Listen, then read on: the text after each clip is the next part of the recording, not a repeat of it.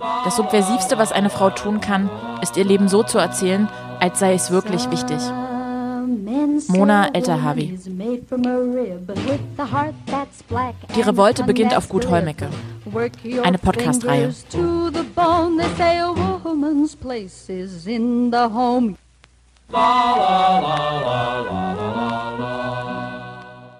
Ja, ein bisschen mehr Zeit für mich, ein bisschen mehr Ruhe mit den Kindern. Ich will gern reisen. Ich hätte gern einen Partner, mit dem das irgendwie alles ein bisschen ruhiger und harmonischer läuft. Es ist die Frage, die uns alle beschäftigt und die die Richtung unseres Lebens vorgibt und die andererseits auch immer wieder zu Sinnkrisen und Ratlosigkeit führen kann. Wie wollen wir unser Leben führen? Was macht uns glücklich? Was sind unsere Sehnsüchte? Wo wollen wir eigentlich hin? Und mit diesen Fragen hallo zu unserer neuen Folge unseres Podcasts Die Revolte beginnt auf Gut Holmecke, in der Lotte und ich, Eva, heute der Frage nach den Wünschen und Sehnsüchten der Frauen auf Kur nachgehen. Und untrennbar mit den eigenen Sehnsüchten ist meist auch die Frage nach unseren Beziehungen verbunden, denn für viele von uns spielen sich die Wünsche und Sehnsüchte zu einem großen Teil um das Feld der glücklichen Beziehungen herum ab. Wenn ich jetzt zum Beispiel daran denke, ähm, wie ich mir als Kind mein Leben vorgestellt habe, da spielten vor allem zwei Sachen eine Rolle. Also zum einen der ganz klare Wunsch, die Welt zu sehen und sie auch zum Besseren zu verändern und damit verbunden auch der geradezu fühlbare Drang nach Freiheit. Und zum anderen war es ähm, immer so, dass ich mir vorgestellt habe, dass ich mit coolen Leuten rumhänge, die mich verstehen und auch so akzeptieren, wie ich bin, immer auch aus einer Angst vor Ablehnung heraus. Und bei mir war das glückliche Leben in meiner Vorstellung als Kind ganz klar an die Beziehungen zu anderen geknüpft, also vor allem zu freundschaftlichen. Und, soweit kann ich das schon mal vorgreifen, bei den Frauen auf Kur ist das auch oft der Fall gewesen, auch wenn es da weniger um Freundschaft ging, als vielmehr um romantische Beziehungen und Partnerschaften. Aber bevor wir zu all dem kommen, Lotte, erstmal an dich die Frage, was sind denn deine Sehnsüchte im Leben? Also meine aktuellen Sehnsüchte sind vor allem viel Zeit zu haben für die Dinge, die ich liebe. Ähm, dann stelle ich mir zum Beispiel auch einen Raum voller vieler Musikinstrumente vor, die alle nutzen können und äh, die ich auch nutzen kann und wo ich mich austoben kann und ähm, Bandtouren zu machen, quer durch die Welt, zu reisen und ganz viele Menschen kennenzulernen. Ich wünsche mir, dass meine Kinder selbstständig werden und sowas nicht erleben müssen. In so eine, in so eine, so eine Spirale nicht reinkommen. Ähm, das ist für mich so das Wichtigste eigentlich. Und wenn sie groß sind, will ich ein Wohnmobil haben. Ich will an den Wochenenden durch Dänemark und durch Deutschland und auch ganz viele neue Sprachen sprechen zu lernen, wäre was, was ich mir schon sehr wünschen würde. Und was auch noch eine Sache ist, die ich schon lange mal lernen will, ist so Clownerie tatsächlich. Das finde ich auch ganz spannend. Aber genau im Grunde genommen ist es eigentlich diese unendliche Wissbegierde, dass ich mir wünsche, dass ich diese unendliche Wissbegierde ausleben kann und dabei auch spontan sein kann und zur Not auch nochmal alles umentscheiden kann, wenn ich feststelle, ach, das ist jetzt nicht das, was ich machen will und dann mache ich was anderes und zum Beispiel auch einfach weg zu können, wenn ich es will. Ich bin halt ein Mensch, ich hab, bin immer gerne spontan oder ich war gerne spontan. Ja, bin ich eigentlich immer noch, aber es ist halt schwierig, mit zwei Kindern spontan zu sein. Ne? Man muss dann erst immer jemanden organisieren, der dann aufpasst. Äh, und ich bin total gerne feiern gegangen. Und äh, ja, es ist natürlich auch mega schwierig. Ne? Und das überlegt man sich auch zwei, wenn nicht sogar drei mal, mit, mit, äh, mit äh, zwei Kindern. Weil man weiß, ne, wenn ich erst um 3 Uhr nach Hause komme oder um 2, dann wird der Kleine wach und dann hast du sowieso, insgesamt hast du vielleicht zwei Stunden schlafen, du musst ja fit sein. Mhm. Ja, das, äh, das wäre schön, wenn man so denken würde, ach ja, die schlafen irgendwo anders, mhm. könnte, könnte in Ruhe feiern gehen, in Ruhe ausschlafen. Ähm, ja. Und klar, das stelle ich mir so wie du auch vorhin meintest, also als du davon sprachst, dass du dir da auch immer gewünscht hast, die Welt mit zu einer besseren zu machen und äh, da einen Teil dazu beizutragen.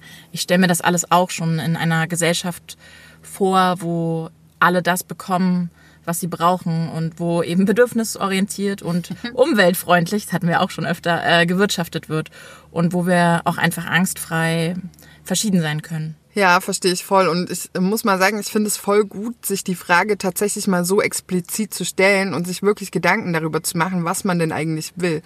Und das hast du ja auch bei den Frauen auf Kur gemacht. Ähm, wie war das? Also Hast du da richtig was angestoßen? Also wie haben sie reagiert? Hatten die sich da vorher schon mal Gedanken drüber gemacht oder mussten sie dann erst mal länger überlegen?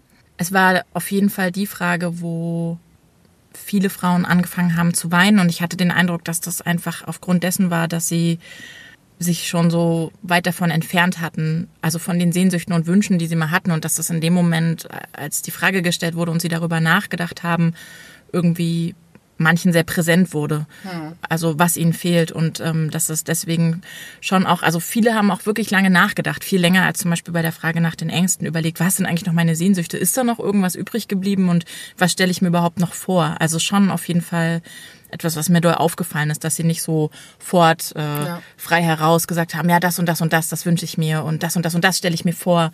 Also es war alles schon eher so ein bisschen, ähm, teilweise schon ein bisschen trist auch, würde ich sagen. Aber beim längeren darüber nachdenken sind äh, allen Frauen ähm, Sehnsüchte und Wünsche eingefallen. Und genau, ich fand diese Frage wichtig, ähnlich wie bei der Frage nach den Ängsten, da sie meiner Meinung nach, also beziehungsweise die Beantwortung dieser Frage meiner Meinung nach eben auch viel über einen Menschen und über die Gesellschaft, in der er lebt, aussagen kann. Mhm. Also wonach wir uns sehen, kann oft auch etwas darüber aussagen, wo wir einen Mangel in unserem Leben beziehungsweise in der Gesellschaft wahrnehmen. Und das Nachdenken darüber, was uns fehlt, beziehungsweise wonach wir uns sehen, kann da auch sehr progressiv sein, kann kritisch sein und kann aber eben auch echt wehtun. Ich finde, dass wir uns das viel zu selten fragen ehrlich fragen. Vermutlich auch aus so Selbstschutzgründen heraus. Da das Nachdenken darüber, was fehlt, auch ein unbequemes Nachdenken ist und wir es uns meiner Beobachtung nach tendenziell immer mehr abgewöhnen, über unbequeme und schmerzhafte Dinge nachzudenken. Es gibt ja auch irgendwie eh schon genug äh, Stress, mit dem man so umgehen muss.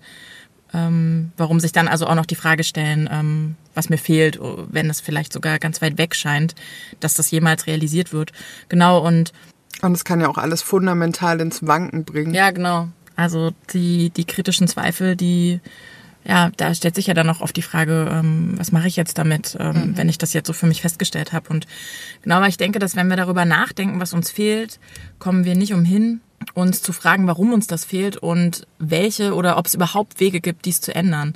Also ich merke das auch bei mir selbst immer, dass ich oft erst mit Abstand und Ruhe, wenn das Rad, in dem ich täglich funktioniere und meiner Arbeit nachgehe, mal stillsteht, dass ich, äh, wenn ich einfach mal ein paar Tage am Stück raus und weg bin, ohne Verantwortung bin, dann, wie mir dann immer wieder bewusst wird, was mir so fehlt und was ich eigentlich alles will und was auf der Strecke geblieben ist. Und ja, das ist jedes Mal krass, wie viel mir dann auch wirklich einfällt oder bewusst wird, was da einfach alles hinten runterfällt im Alltag und wie viel mehr ich eigentlich will als das. Also meins ist jetzt ähm, das ist Thema so der letzten drei Jahre und wird auch noch Thema sein lange, ähm, dass ich persönlich so weit wachsen möchte, dass ich äh, so weit also alles aus mir rausholen kann, was da ist, dass ich der wirklich oder die sein kann, die oder nein, dass ich die bin, die ich sein kann.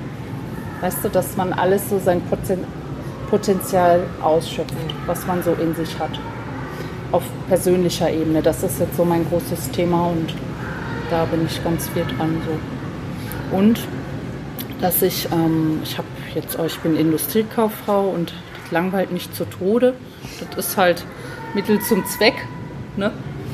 Und dass ich vielleicht mich da auch noch mal ein bisschen umorientieren kann, wenn die jetzt ein bisschen größer sind, die Kinder. Ähm, da noch mal was zu machen. Da will ich jetzt nicht näher drauf eingehen, was. Aber dass ich da. Willst du rüber zu Mama? Da musst du mal klettern. Mal was machen kann, was ähm, ich liebe. Und dass ich ähm, dadurch Liebe in die Welt trage. Spannend fand ich auch, wie man im Zuge des Älterwerdens so zwischen realistischen und unrealistischen Sehnsüchten und Wünschen unterscheidet und sich irgendwann, so habe ich zumindest den Eindruck, auch ähm, bewusst nichts Unrealistisches mehr wünscht oder sich danach sehen will. Weil warum sollte man das tun? Ja, ähm, ich hatte das vor einem Jahr ungefähr. Da hatte ich mal wieder so eine ganz klassische, äh, was fange ich mit meinem Leben an Phase und habe darüber nachgedacht, ähm, was ich mir eigentlich wirklich für mein Leben wünsche und inwieweit ich das nicht auch mal wusste und bin dann dazu übergegangen, so darüber nachzudenken, wie das früher war und was ich äh, früher mal wollte. Und dann äh, hatte ich so voll diesen Moment, dass mir wieder bewusst wurde, wie ich so als Jugendliche drauf war und voll die Revoluzer-Romantik mhm. in mir getragen hatte, also auch so wegen der Bücher, die ich gelesen habe. Und dann kam halt genau das, was ich am Anfang gesagt hatte, so dieses die Welt verändern und zu was Besserem machen. Und das hatte ich früher so ganz, ganz, ganz stark. Und es war dann voll wieder da. Und ich dachte, wie konnte das nur jemals so in den Hintergrund rücken, also so, dass ich da wirklich gar nicht mehr dran denke, dass das so mal ein Lebensziel von mir gewesen ist. Einfach aufgrund dieser Alltäglichkeit oder aufgrund äh, des Machbaren und wie du schon sagtest, das ist halt so ein unrealistischer Wunsch dann plötzlich geworden und dann existiert er einfach nicht mehr. Aber ich äh, glaube, dass man viel größer denken sollte und an solchen Dingen auf jeden Fall festhalten muss. Letztens hatte ich äh, mein Kind mal gefragt, was sein größter Wunsch ist und er sagte, fliegen können. Ja, klar. Und äh, er wirkte auch wirklich überhaupt nicht so, als hätte er vor, diesen Wunsch alsbald äh, loszulassen oder ihn irgendwie für unrealistisch zu befinden, so was schön. ich auch ziemlich cool fand. Und ähm, da habe ich auch nochmal gedacht, ähm, dass es ein echt heftiger Prozess ist, so vom Kindsein mhm. zum Älterwerden, von so einer Welt im Kopf, wo noch so viel Fantasie mitmischt, die sich dann immer mehr anpasst an die Gegebenheiten ja. und dann versch verschwimmt es irgendwie so miteinander und irgendwann, ja, irgendwann ist es dann eben nicht mehr der Wunsch danach ähm, zu fliegen, sondern der Wunsch nach einem sicheren Job, Haus, Partnerinnenschaft, Kindern. Also, dass man lange lebt äh, halt. Das wünschst du dir? Ja. ja. Und ich möchte schon irgendwann mal Familie und sowas haben. Also, mhm. also hast du auch so Lust auf Kinder? Und ähm, aber natürlich erst Schulabschluss und ich möchte doch dann erst ein bisschen Geld zur Seite legen. Mhm. Und diese Wünsche sind ja auch vollkommen legitim und nachvollziehbar. Und die haben wir ja auf die eine oder andere Art auch auf jeden Fall alle. Ähm, spannend finde ich auf jeden Fall auch, dass bei der Unterscheidung zwischen so realistischen und unrealistischen Sehnsüchten so gesellschaftliche Veränderungen ist ja auch ein bisschen das, was du gerade sagtest, Umbrüche damit verbunden, also auch der Gedanke, die Hoffnung daran, dass es mal eine bessere Welt geben könnte, mhm. dass äh, wir etwas in ihr bewirken können, dass das eben auch immer mehr zu ja. einer unrealistischen Sehnsucht geworden ist und damit verknüpft dann ja auch eben eine politische Praxis beziehungsweise auch vielleicht ein politisches eben Desinteresse, was ja. daraus resultiert, dass man eben sagt, ja, äh, das ist irgendwie alles Quatsch, hier wird sich eh nichts mehr ändern. Ähm, warum also an einer Auseinandersetzung mit der Welt jetzt irgendwie festhalten? Und genau das, was dann eben bleibt, wenn die unrealistischen Wünsche nach und nach und Sehnsüchte verschwinden, ist eben der Fokus auf das äh, ja, Private, der, der Bereich, der als veränderbar und beeinflussbar gilt. Meine Wünsche. Äh, Sehnsucht habe ich nach meinem Mann. Klar. Und nach meinen Eltern auch. Die habe ich auch gern, meine Schwester.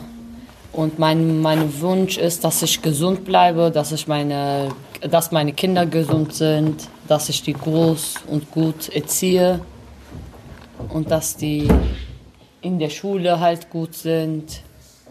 Ja, Mann, Kinder, Familie, ähm, da sind wir schon voll im Beziehungsthema. Und ich finde es ganz interessant, was du gerade mit dem Privaten angesprochen hast. Ähm, inwieweit nicht auch tatsächlich vieles, was wir so in Beziehungen suchen, also gerade diese ganze Erfüllungsgeschichte, die man äh, in Partnerinnenschaften sucht, ein Ausgleich dafür ist, dass wir im Öffentlichen ganz, ganz häufig einfach so eine riesengroße Ohnmacht verspüren mhm. und so gar nicht die Möglichkeit haben, uns im Öffentlichen selbst zu verwirklichen oder mhm. die Öffentlichkeit mitzugestalten. Ja, beziehungsweise und, auch unsicher. Also genau. Dass so unsichere Arbeitsverhältnisse, unsichere, mhm. weiß ich nicht, überhaupt, weiß ich nicht, Mietverhältnisse, was auch immer. Und dann, und dann muss so es irgendwo den Ort geben, wo du also auch Rückversicherung hast, das ist jetzt was, was bleibt. Und ich meine, wir werden ja auch älter, der Körper wird irgendwie vielleicht weniger attraktiv und dass man irgendwie sicher sein will, gerade, also so geht's mir manchmal mit dem, mit dem Wissen darum, dass ich irgendwann nicht mehr so attraktiv auf, auf diesem Liebesmarkt bin, dass ich trotzdem irgendwie, ich kann es zumindest ganz gut nachvollziehen, dass man dann irgendwie sagt, äh, ich möchte diesen Bund fürs Leben schließen, einfach um zu wissen, da bleibt irgendwer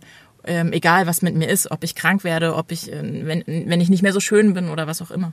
Mhm, äh, nichtsdestotrotz denke ich natürlich, äh, abgesehen von ähm, solchen vielleicht auch politischen Sachen oder Ängsten, die damit reinspielen, ist es natürlich so, dass wir Liebe suchen und dass der Mensch auch ein soziales Wesen ist. Und für mich sind meine sozialen Beziehungen beispielsweise schon eigentlich so ziemlich das Wichtigste auf der ganzen ja, Welt. Absolut. Was mir dazu noch einfällt, ist, dass es ja aber wenn ich mich so umgucke, ich schon den Eindruck habe, dass äh, Freundschaften, wenn Leute älter werden, doch auch immer mehr an Relevanz verlieren. Also wenn ich mir jetzt auch so meine Eltern angucke oder auch andere Leute, also dass ich, dass da schon immer so ein Rückzug in so eine Kernfamilie und dass man nicht mehr so viel rausgeht, dass man nicht mehr so viel unternimmt, dass irgendwie die Orte auch wegfallen, wo man Leute trifft und ähm, neue Leute kennenlernt und dass allgemein Freundschaften da irgendwie weniger stark präsent sind. Also ich will das auch überhaupt nicht so haben für mich und kann mir das auch gar nicht vorstellen und stimme dir davor zu, dass das die wichtigsten Beziehungen sind. Und trotzdem habe ich festgestellt, dass das immer, ähm, dass das immer weniger wird, beziehungsweise auch bei Leuten in meinem Alter jetzt, die halt mit einer 40-Stunden-Woche arbeiten. Genau, ich würde auch sagen, das ist nämlich der eigentliche Punkt, äh, dass äh, wenn sich die Lebenswege dann doch in so die gesellschaftlich vorgeschriebenen Bahnen bewegen, Ja. dann wird's halt total schwierig mit den Freundschaften. Und das kriege ich bei vielen mit und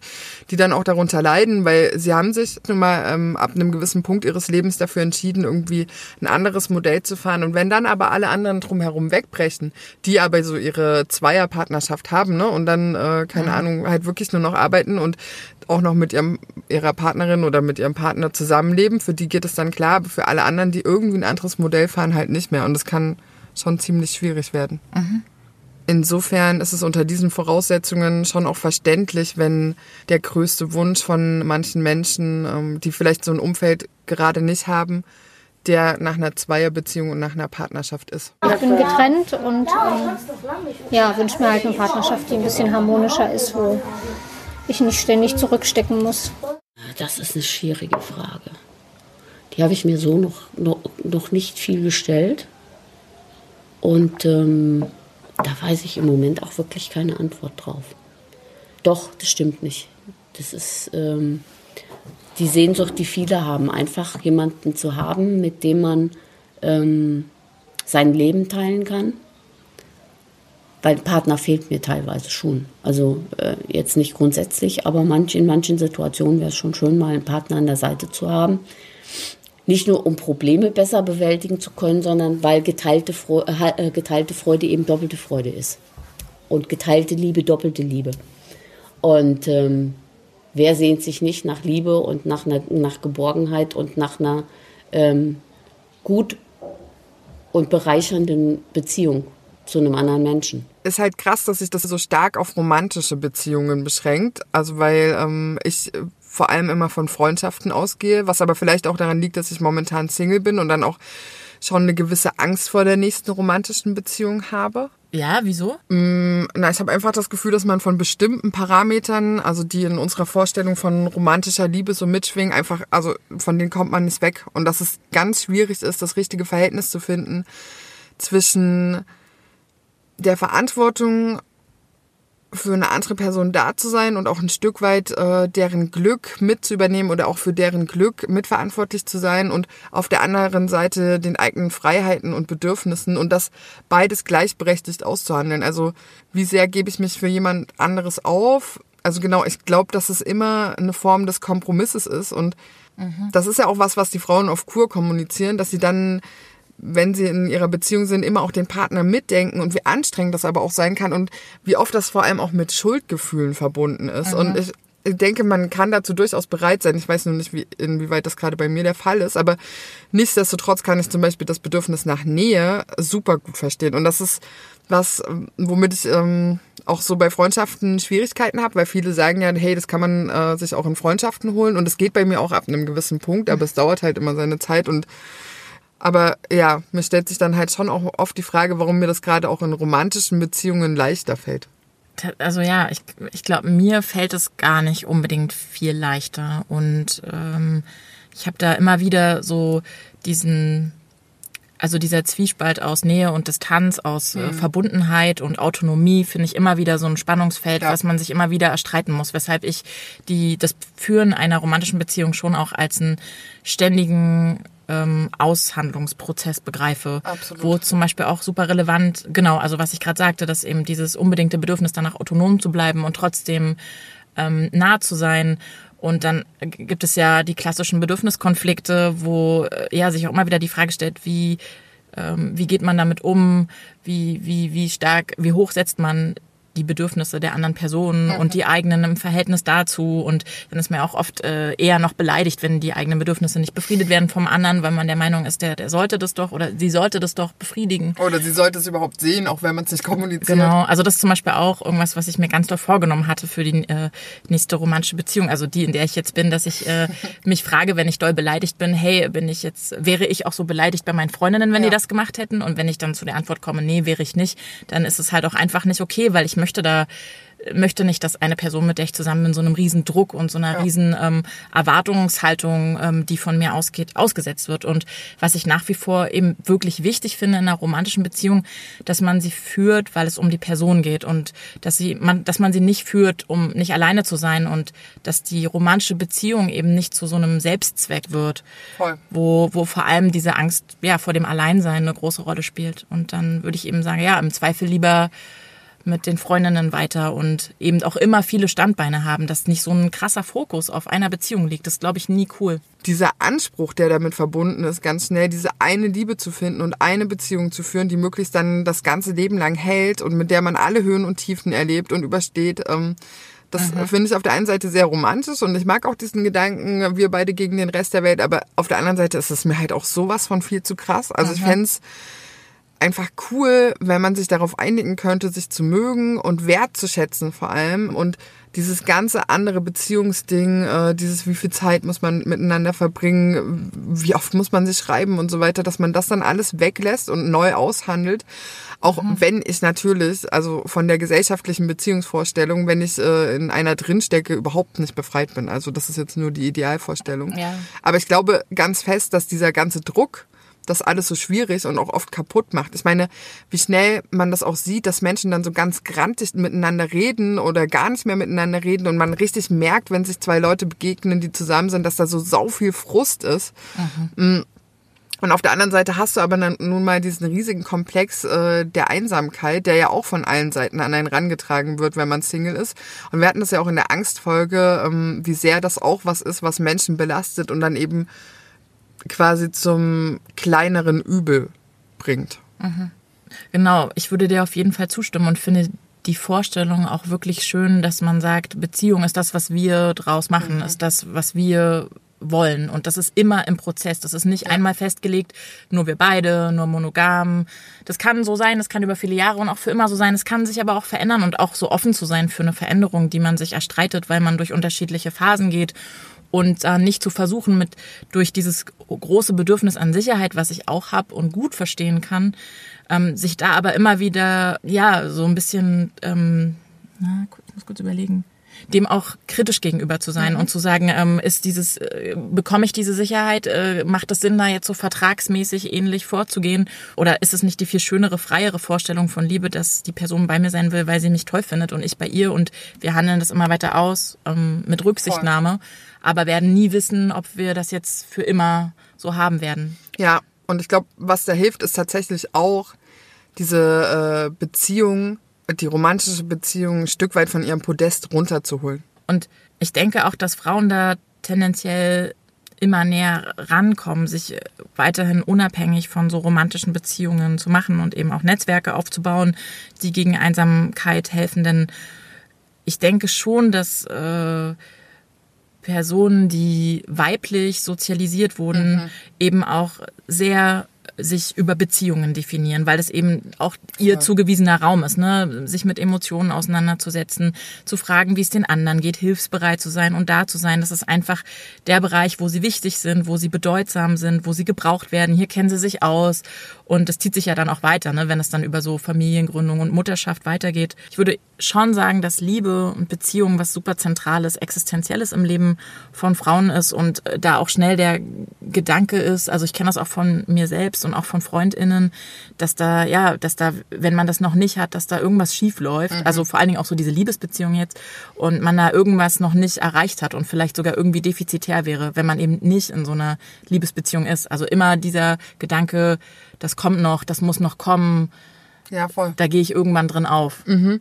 Ähm, also ich würde auch sagen, je älter man wird, umso stärker natürlich nochmal. Man hört das ja auch immer von dieser klassischen Torschusspanik, die ja tatsächlich vor allem von außen an einen herangetragen wird. Und wie das dann halt so ist, wenn dir von allen Seiten die ganze Zeit gesagt wird, so und so ist es und so und so muss es sein, dann fühlt es sich eben irgendwann wirklich so an, als äh, ginge es nur um diese eine Sache und in dem Fall eben um Beziehung und Liebe und alles andere wäre irgendwie ein verfehltes Leben. Ja, eine Freundin von mir meinte auch letztens, als wir zusammen waren, so, verdammt, ey, wir reden schon unser ganzes Scheißleben über Gefühle, über unsere Gefühle, die Gefühle von anderen, über Liebe, über Beziehungen.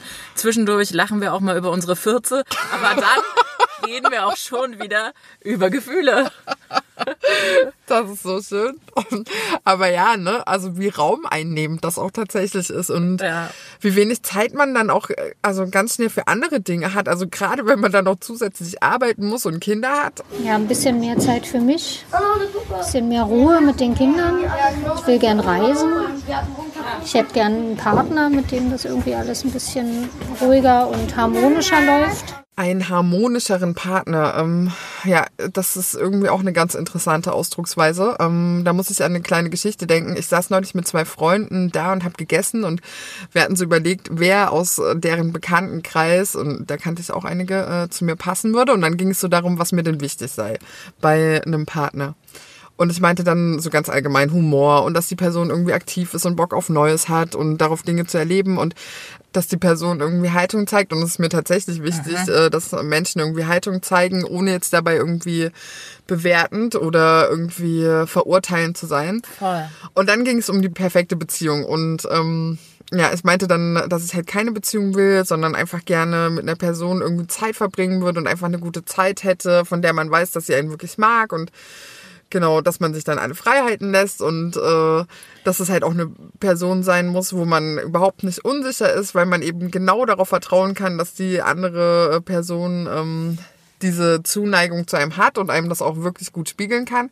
Und dann meinte äh, mein Kumpel nur so, ah ja, der perfekte Typ ist also einer, bei dem du keine Minderwertigkeitskomplexe hast. Ähm, äh, ja, und wir mussten sehr dolle lachen und ich fand es äh, ganz interessant zu sehen, wie sehr Beziehungen dann halt doch einfach nur so eine Projektionsfläche des eigenen Selbst sind. Beziehungsweise du hast ja gesagt, du willst keine Beziehung. Ja. Und das wäre vielleicht so ein springender Punkt, bei dem ich jetzt einhaken würde, weil ähm, ich halt finde, dass da schreckt man irgendwie auch so, das sehe ich manchmal die Tendenz vor diesem Begriff so zurückzuschrecken, weil ich halt denke, naja, du, du willst ja schon eine Verbindlichkeit und dass man sie, also äh, Verbindlichkeit in dem Maße, wie, wie ihr es dann festlegt. Das ist so, was ich so meine mit das, was die Beziehung dann ausmacht, das legt ihr dann fest. Und ich glaube, dieses, es nicht Beziehungen zu wollen, ist so ein Zurückschrecken davor, dass es irgendwie sowas, äh, weiß ich nicht, bürgerlich äh, oder zu sehr an so äh, gesellschaftlichen Vorstellungen von romantischer Beziehung anknüpft. Aber, Aber- das müsste es ja gar nicht, weil du willst ja trotzdem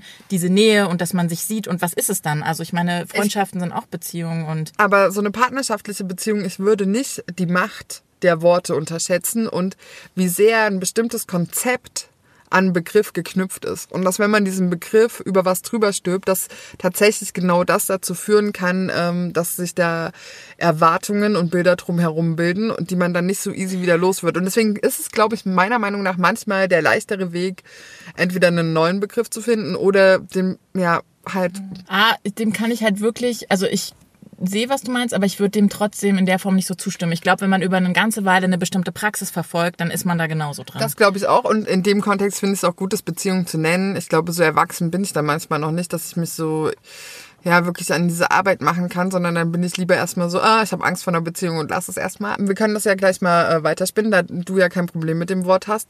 Wie würde denn für dich die perfekte Beziehung aussehen? Hast du da ein konkretes Modell?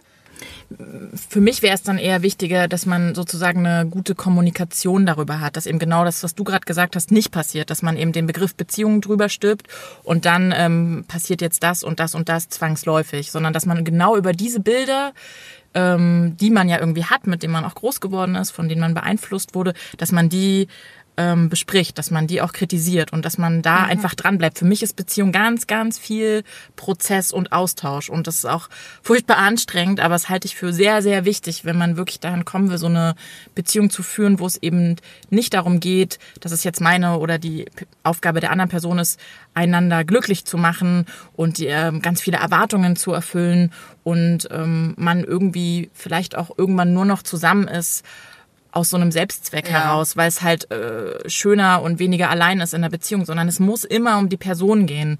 Und ansonsten ist es für mich, wenn ich jetzt Beziehung führe, natürlich auch immer ganz wichtig, mein ähm, Kind da mitzudenken, weil ich habe halt diese Beziehung zu meinem Kind und das ist die erste wichtigste Person in meinem Leben und die ähm, spielt ja eine Rolle und das muss halt, wenn ich eine romantische Beziehung führe, irgendwie mitgedacht werden. Gleichzeitig suche ich ja nicht nach einer anderen ähm, relevanten Bezugsperson für mein Kind, weil das äh, sind andere Menschen, das sind meine Freundinnen und so weiter, so dass ich das auf der einen Seite schon irgendwie trenne und gerne dann auch so dieses freie, verliebte, liebende Leben will und nicht jetzt so als Familie unbedingt denke.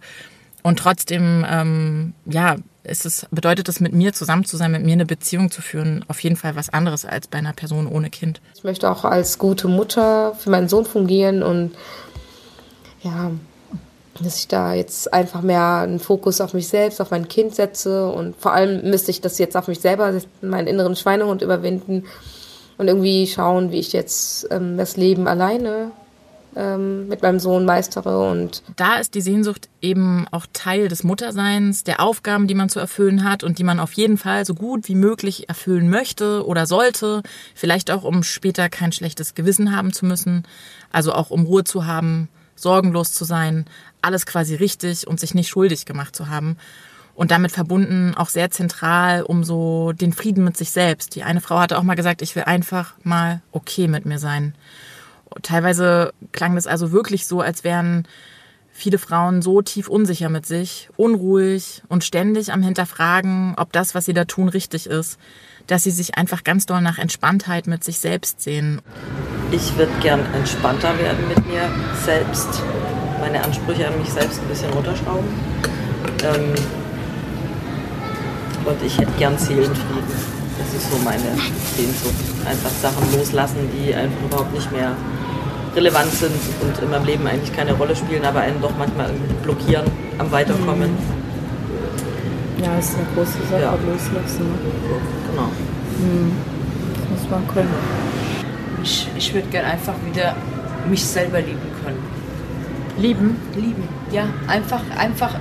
Ich meine, ich habe schon ein Selbstbewusstsein, ja, aber es ist was anderes, wenn du komplett mit dir selbst im Einklang bist. Und dann, wenn das dieser Prozess abgeschlossen ist, bin ich der Meinung, bist du auch offen für andere Sachen halt einfach auch. Bist du viel freier, kannst mhm. mit dem Kind wieder mehr rumtollen oder bist nicht mehr so eingeengt in deiner Sichtweise teilweise, die du so vom Alltag her kriegst. Ja. Einfach, einfach wieder im Einklang mit sich selbst sein. Wäre auch spannend zu wissen, ob das tendenziell bei Vätern, äh, wenn wir jetzt so in, wie wir es die ganze Zeit machen, in so einer klassischen Mutter-Vater-Kind-Denke bleiben, auch so wäre. Also dass die sich auch die ganze Zeit so unzufrieden und ungenügend fühlen und äh, das Verantwortungsgefühl in den Beziehungen so weit reicht, dass es eben auch äh, stark Teil der eigenen Gefühlswelt ist oder ob Väter das dann vielleicht schon auch äh, irgendwie besser von sich abspalten können, beziehungsweise dieses gar nicht so als ihren Aufgabenbereich empfinden. Also zumindest habe ich häufig den Eindruck, dass Frauen viel schneller die Bedürfnisse des Partners übernehmen mhm. und sich selbst hinten anstellen, weil sie sich irgendwie dann doch schlechter abgrenzen und Nein sagen können, was ja auch so von dieser Sozialisation als Kümmerin äh, herrühren mhm. wird, zu, sicherlich. Mm, und bei Vätern geht's dann vielleicht bei Sehnsüchten eher so, naja, um das Versorger sein oder mhm. sich selbst zu verwirklichen, jobtechnisch oder so. Aber genau, das ist ja alles ein äh, Part, der dann für die zweite Staffel, wo mhm. es um äh, die Männer geht, ähm, noch eine Rolle spielen dürfte. Ich will wieder ans Meer. Ich will da wohnen und leben können und da mein Yoga-Studio haben. Das ist so mein persönliches Ding. Und ansonsten, dass meine Kinder das machen wollen, was sie können, was sie wollen. Ja, Yoga-Studio ist, äh, da habe ich einfach so an Selbstverwirklichung gedacht mhm. und dass äh, ja Sehnsucht äh, der Frauen nach Selbstverwirklichung auch ein, eine ganz relevante Kiste ist, wo man sich auch fragen kann, was was meint jetzt dieser Begriff überhaupt? Was äh, was stecken da für Sehnsüchte drin? Also da denke ich zum Beispiel auch an so eine Unabhängigkeit, vielleicht auch eine finanzielle Unabhängigkeit vom Mann. Meine Wünsche ist eigentlich nur, dass ich so bleibe, wie ich bin und äh, Geld will ich nicht. Ich will so leben, weiterleben und mit meiner eigenen Kraft das Geld verdienen. Mehr will ich nicht. Und gesund bleiben. Das reicht mir. Ja, ja ich würde einfach gerne äh, versuchen, einfach meinen Traum, den ich eigentlich schon seit Teenie-Zeiten habe, äh, mit, äh, mit Pferd und Beruf, das alles irgendwo äh, zu realisieren. Das würde ich eigentlich gern äh, äh, schon verwirklichen. Zumal mein, mein Mann mittlerweile auch ein bisschen mehr in die Richtung auch geht, dass er mehr Verständnis dafür hat wie vor ein paar Jahren noch. Ja, diese ähm, Phrase von Dingen tun, die man liebt oder auch so von Selbstverwirklichungen, die man irgendwie im Job sucht, die wird ja auch immer stärker und äh, damit einhergehend auch so dieser Punkt, dass man irgendwie das eigene Lebensglück über die persönlichen Interessen versucht zu erfüllen. Ähm, das ist ja gerade in den letzten Jahren, würde ich sagen, immer größeres Thema geworden. Also auf der einen Seite schon auch als emanzipativer Schritt oder emanzipatorischer Schritt von Frauen, ähm, sich so ein bisschen davon zu lösen, jetzt nur Frau und Mutter sein äh, zu müssen. Aber auf der anderen Seite auch gesamtgesellschaftlich im Zuge von so neoliberalen Geschichten, dass äh, Selbstverwirklichung auch zu einem Druck und zu einem Zwang wird und äh, mhm. da jetzt ganz, ganz viel über Job und Karriere läuft und dann noch äh, die richtigen Hobbys zu haben. Und ich glaube, das ist schon auch problematisch, weil äh, das auch sowas ist, was dir von außen äh, angetragen wird und wo gar nicht so oft das eigene Glück dahinter steht. Also insofern muss man sich da vielleicht wirklich mal intensiver eine Platte machen. Was da ja auch reinspielt, ist so diese Entscheidung dann zwischen Selbstverwirklichung, gerade gemünzt eben auf dieses Karriereding und Kinder bekommen, was dann plötzlich gar keinen Platz mehr hat. Und das schließt sich ja dann ganz schnell aus, was ich persönlich dann auch schon wieder recht problematisch finde, weil ich nicht finde, dass man sich für eine der beiden Sachen entscheiden müssen sollte. Mhm. Ja, aber also stellt sich halt die Frage, wie dann so eine Vereinigung zwischen beiden unter den derzeitigen Verhältnissen überhaupt möglich ist und also ob das überhaupt geht oder also was würdest du sagen, wie machst du das? Ich glaube zentral finde ich wirklich, dass man ein stabiles soziales Umfeld hat und einfach nicht alleine da steht und gerne auch ein paar Personen, die sich da so ein bisschen bewusst auch mit für entscheiden, zu wissen, hey, eine Freundin von mir bekommt das Kind, ich habe da auch Bock drauf und dass man da auch mehr drüber spricht. Weil häufig habe ich auch den Eindruck, dass Leute, die Kinder bekommen, auch in unseren Kreisen, die sind dann irgendwie einfach raus, nach und nach. Mhm. Die, äh, man stempelt dann die selbst so ein bisschen ab, weil man denkt, ach, die können doch jetzt heute Abend nicht mitkommen, die sind, ja. haben doch Kinder und die selbst ziehen sich irgendwie raus, weil sie denken, ach, auf mich hat vielleicht auch niemand Bock. Und klar, man, oft ist es ja auch so, dass man nicht so ohne weiteres weg kann, aber ich finde das nach wie vor sehr problematisch, dass Menschen mit Kindern immer ja. mehr ähm, exkludiert werden, beziehungsweise sich auch selbst rausziehen. Also ich glaube, das ist ein absolutes Zusammenspiel, so eine ja. Dynamik. Dass auch viele dann eben denken, jetzt muss ich auch wirklich ein anderes Leben leben. Ich habe jetzt diese Verantwortung und das ist jetzt ein neuer Abschnitt. Ja, und dass aber auch manche Leute äh, schon so kommunizieren, äh, auf Kinder habe ich keinen Bock. So, mhm, da ja. geht irgendwie eine Freiheit verloren, ja. ne? Oder ja, dann können wir halt nicht saufen oder was weiß ja. ich. Und das finde ich schon auch schwierig. Ich würde auch nicht sagen, dass die Gesellschaft, äh, in der wir hier explizit leben, eine sonderlich kinderfreundliche ist. Das ist auf jeden Fall nicht meine Erfahrung. Die sind eher störend, sind laut, sind unberechenbar irgendwie. Ja. Frech. Genau. Ähm, unkonventionell. Was ich aber eben auch, ich hatte das vorhin gesagt, mit dem sozialen Umfeld, was ich mir da auch schön vorstelle, ist wirklich so ein ähm, Mehrgenerationswohnen wo dann eben auch ähm, ältere Leute, wir hatten das ja schon mal, ne, dieses Älterwerden in dieser Gesellschaft, äh, dann irgendwie mit in diesem Haus leben können, die dann vielleicht auch gar nicht mehr so viel zu tun haben und Lust haben und gleichzeitig aber eben auch Kinder und das dann irgendwie zusammenkommen kann und man sich einfach so miteinander kümmert und Bock drauf hat. Auch ohne, dass man irgendwie miteinander verwandt ist. Was mein großer Traum ist, ist so ein Mehrgenerationen-Wohnen.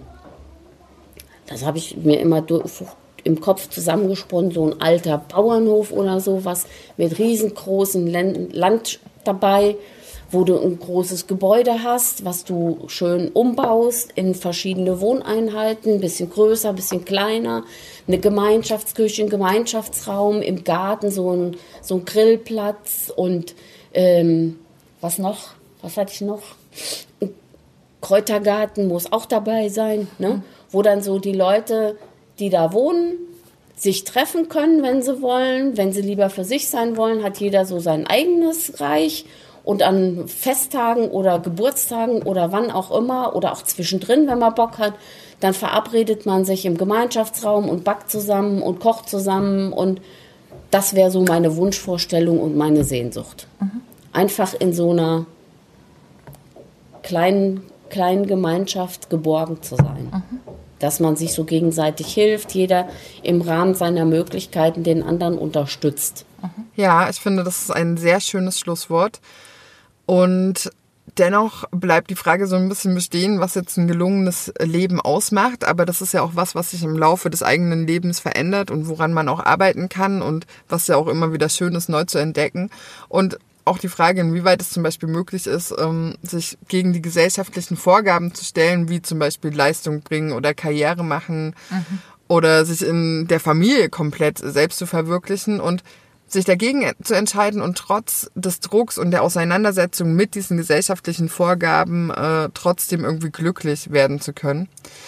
Naja, ähm, ich würde sagen, wenn man sich alles so anguckt, dann bleibt tatsächlich nur eins, nämlich die Weltverbesserung, äh, dass wir einfach die Parameter ändern und dann wird das schon alles. Ähm, genau, und da sind wir ja gerade dabei. und äh, damit sind wir aber auch schon am Schluss von unserem Podcast. Ähm, und zwar so also ziemlich am Schluss, denn nächste Woche sind wir am Ende dieser Staffel angelangt. Da kommt die letzte Folge, in der es nochmal um die Kur als Ganzes gehen soll, um naja, die Maßnahmen, die sie dort äh, vorgeschlagen hatten, um den Frauen zu helfen. Es soll aber auch einen Rückblick auf diese Staffel äh, geben, weil das ja für uns der erste Podcast war. Ja, also schickt uns nach wie vor eure Ideen, eure Kritik, eure Anmerkungen und alles, was ihr Lust habt. 20 Sekunden an revolte-jetzt at riseup.net. Wir werden das dann abspielen. Ansonsten gibt's natürlich auch die Outtakes zu hören. und die sind klasse. Es wird sehr viele Outtakes geben. genau, die Folge wird auch ein bisschen länger werden. Ähm, genau, aber es wird eine schöne Abschlussfolge und wir freuen uns darauf und freuen uns auch schon auf die nächste Staffel. Ähm, ich hoffe, oder wir hoffen, ihr seid auch weiterhin gespannt und sagen Adieu und bis nächste Woche. Macht's gut. Die Revolte beginnt auf Gut Holmecke. Eine Podcast-Reihe.